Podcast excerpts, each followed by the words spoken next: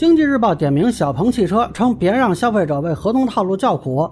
但这个文章涉及的案件其实背后一直有争议，而且报道本身在事实层面和法理层面都有值得商榷之处。大家好，我是关注新闻和法律的老梁，让我来跟您聊聊这事儿。这是经济日报的一个评论啊，主要是提到小鹏汽车之前被北京市朝阳区市场监督管理局警告并罚款三千元。原因是他的购车协议里只有广州仲裁委员会作为纠纷争端的解决途径。那么执法部门呢认为这样加大了不在广州的消费者的维权成本。但是呢，这个案子本身就是有争议的啊。大家如果看当时小鹏汽车的回应，一方面呢是说要调整协议，另一方面呢表示会通过合法的渠道进行申诉，以表达企业的正当诉求。这个事儿其实当时在法学界，尤其是仲裁领域啊，也有很多争议。有律师啊、学者啊、仲裁从业人员都认为这个处罚是错误的。那有的人呢就认为小鹏这个合同其实是加粗并加了下划线的，所以小鹏尽到了提醒义务。有人认为呢市场监督管理局依据的法律位阶低，因此呢他们无权做这种判断。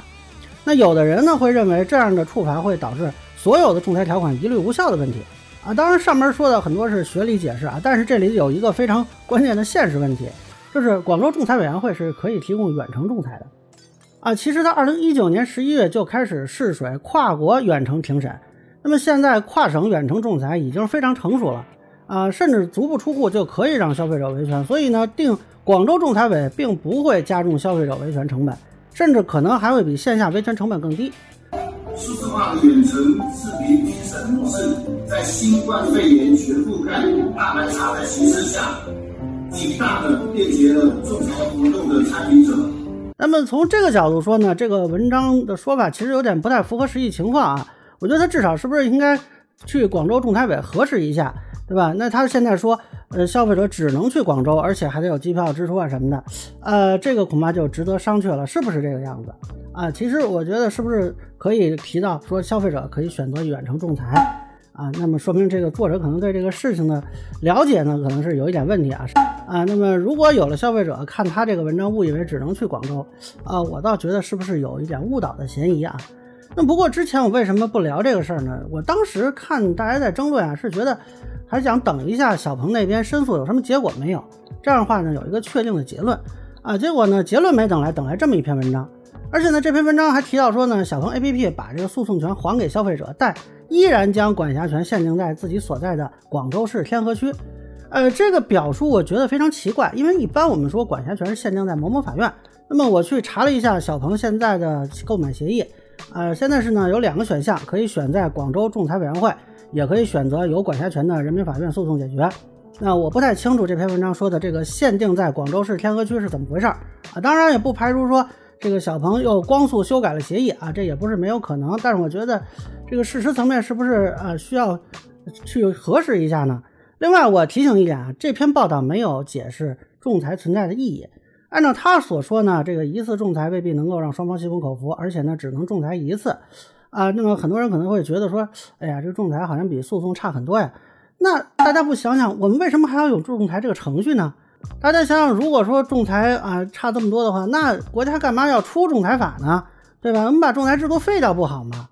实际上呢，这个从专业性和节约社会成本角度考虑啊，这个仲裁还是有很多的好处的啊。那么专业的仲裁员，他对一些专业问题的这种仲裁呢，还是啊更加的有效率的。那么像消费者遇到的，比如说产品质量纠纷啊，如果证据确凿，走这个仲裁程序是可以的，是没问题的。呃，实际上呢，现实中有相当多数的仲裁啊，就是一次让双方心服口服的。呃，那么上面这个都是法律角度，咱们聊一聊。但是我想从这个媒体角度再说一点我的疑问，就是作为一个全国性的中央媒体啊，只用评论报道这件事，会不会有点格局偏小呢？有意思的是呢，我发现这个文章的作者是记者摄影啊，就是之前写文章说新东方不应照搬李佳琦的作者，那他当时就被全网算是讨论了一番吧。啊，我当时也做视频说过他那个文章啊，我不太满意的就是他没有去采访，而是只是评论，而且他评论的内容坦率说不是很专业。那么这次呢，其实也一样，作为一个全国大报，呃，不应该只是关注一个企业是不是用了格式合同，而是应该去关注这个纠纷背后的法治环境和社会规则。比如说啊，是什么让企业做出了这样的选择？监管部门的处罚到底起没起到作用？法学界的观点和行政执法部门的观点，它的冲突何在？那么远程仲裁真的比本地诉讼拔高了消费者的成本吗？那么仲裁相对于诉讼来说，怎么样的能够更加好的为消费者服务？能否调整社会规则，包括说用新的立法去破解现在遇到的问题？这难道不是一个全国大报应该思考的问题吗？那么现在这篇文章呢，跟上次那个就有点像啊，就是上次暴露出来呢对经济问题不专业，这次暴露出来呢对法律问题不专业。除了情绪输出之外呢，我没看到专业分析，也没看到解决方案。啊，好像这个解决方案主要是落实在这个企业这良心发现是吗？啊，我觉得真是有点浪费了全国大报的这个招牌了。所以我真的是非常建议啊，如果设计者想要继续自己的这个风格，就是说关注企业的这种微观层面的这种操作和细节吧，那您是不是记得您是一个有采访权的记者？麻烦您出去采访一下啊，多用事实说话，或许会更有利一些。以上呢就是我对央美点名小鹏汽车这事儿的一个分享，个人浅见难说了，有朋友不能理解小伙伴在评论区、弹幕里给我留言。如果您觉得我说的还有一点意思，您可以关注我的账号老梁不郁闷，我会继续分享更多关于新闻和法律的观点。谢谢大家。